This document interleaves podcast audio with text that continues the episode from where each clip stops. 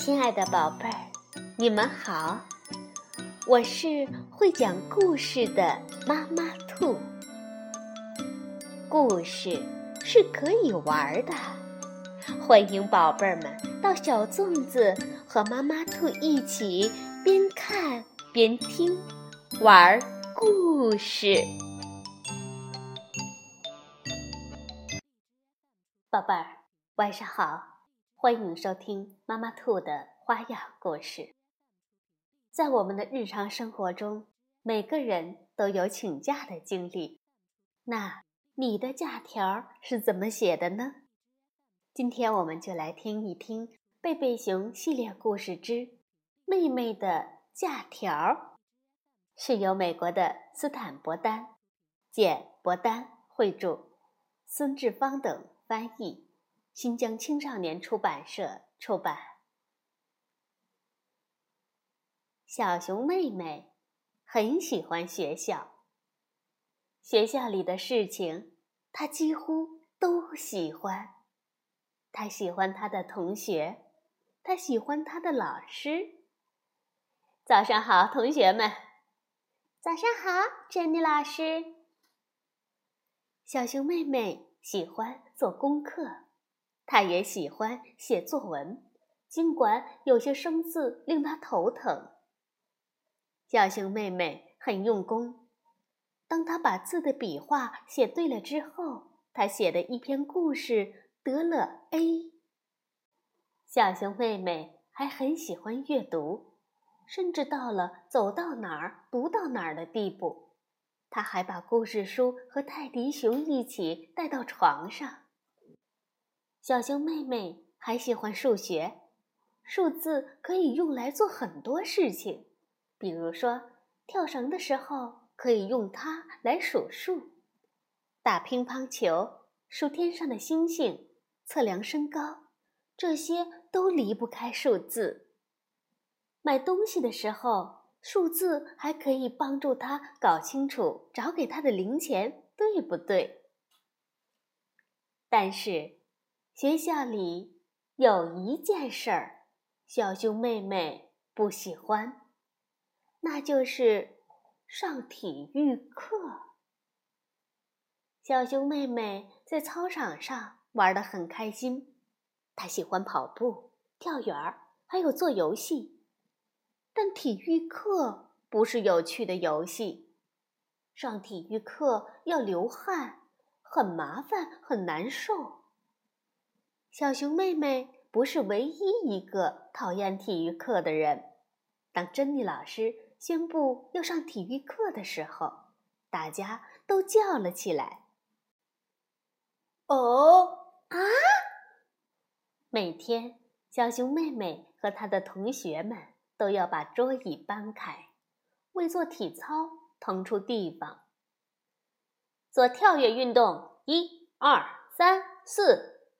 做深蹲起，一、二、三、四；走鸭子步，一、二、三、四，二、二、三、四。当他们做完体操的时候，小熊妹妹总是热得满头大汗，累得不得了。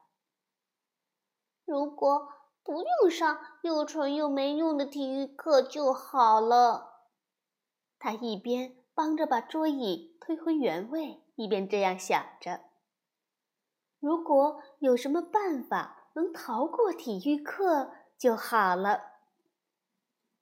第二天，小熊妹妹从校车上下来的时候，不小心把脚给扭了，啊！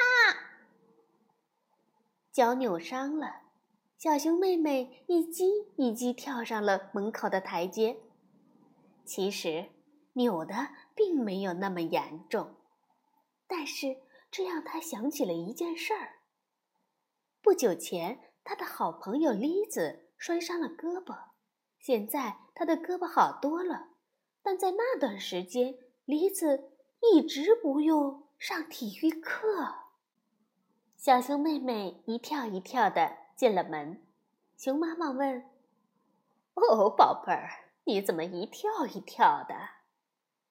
小熊妹妹回答说：“哼，我下车的时候把脚扭了，哎呦，很疼吗？”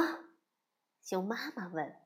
“是啊。”小熊妹妹说，“很疼，很疼。”哦，熊妈妈赶紧取出冰块，说道：“让我们在脚上敷点冰，好让它快点消肿。”等明天早上再看看情况怎么样吧。第二天早晨，小熊妹妹一瘸一拐的来吃早餐。我的脚脖子还是很疼。熊妈妈说：“你的脚踝得打上绷带了。”嗯，我还需要点别的东西。小熊妹妹说。别的东西，哦，那是什么东西呀？熊妈妈边说边往小熊妹妹的脚踝上缠绷带。小熊妹妹回答说：“是一张假条，好让我不用上体育课。”熊妈妈的假条是这样写的：“亲爱的珍妮老师，小熊妹妹的脚扭伤了，请允许她。”不参加体育课，非常感谢熊妈妈。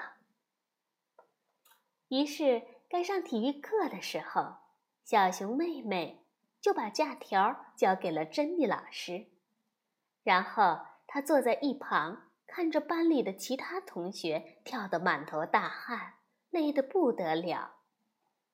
做跳跃运动，一、二、三、四；做深蹲起，一。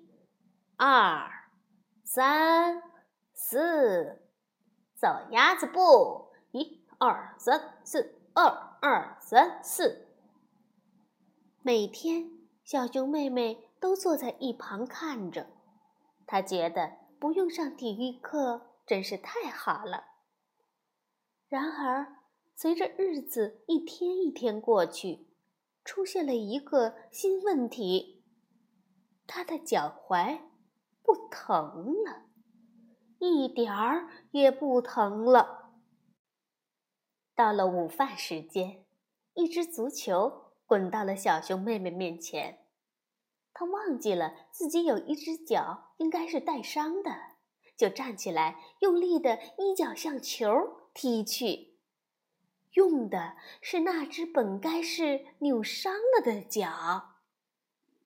然后，稀奇的事儿。发生了，不知是谁把一个纸飞机扔到他面前，正好落在他扭伤的脚旁边。扔纸飞机的正是珍妮老师，她看见小熊妹妹踢球了。小熊妹妹把纸飞机捡起来，发现原来是自己的假条。珍妮老师说。我想你的脚已经好多了。呃，呃，是好多了，谢谢您。放学回家，小熊妹妹解下了绷带。她把在学校发生的事儿告诉了妈妈。妈妈说：“啊，我明白了。”小熊妹妹接着说。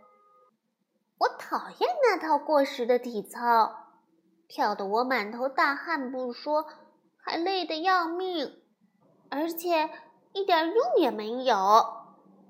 熊妈妈把小熊妹妹抱在腿上，当她有重要的事儿要说的时候，她经常这么做。呃，体操也许会让你满头大汗，还累得要命，妈妈说道。但体操很有用，非常有用，真的，就像读书、写字和算术对你的脑筋有好处一样，体操对你的身体也有好处。它能让你更结实、更健康，它还能让你跑得更快，把别的事情做得更好。当然，这只是可能。你得自己从里面找到乐趣，因为不管你喜不喜欢，这都是你学校生活的一部分。小熊妹妹听从了妈妈的劝告，从此以后，她不再抱怨体育课，并且尽力做到最好。